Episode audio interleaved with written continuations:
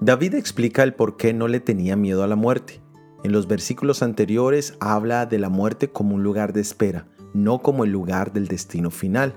El creyente espera en la redención de la tumba el día de la resurrección. Ese día el alma regresará al cuerpo nuevo. La propia experiencia del Mesías respalda esta esperanza, que como Él resucitó, todos los que confían en Él también resucitarán.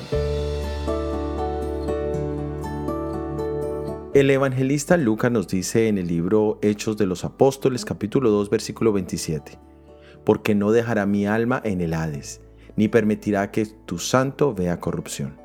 El cuerpo de Jesús no permaneció más de tres días en la tumba y por lo tanto no se descompuso. Y no solo eso, sino que al tercer día resucitó.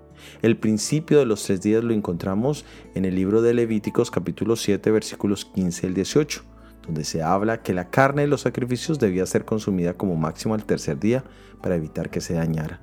La resurrección de Jesús nos asegura que no debemos tener miedo a la muerte, ya que en la vida de Jesús sabemos que al morir resucitaremos en el día postrero. Esta seguridad nos permite ocupar nuestra vida con metas y propósitos para la honra y gloria de Dios y no con miedos por el fin de nuestras vidas.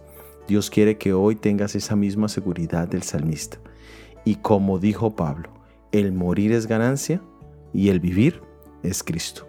Soy Óscar Oviedo y este es el devocional Jesús en 365 días.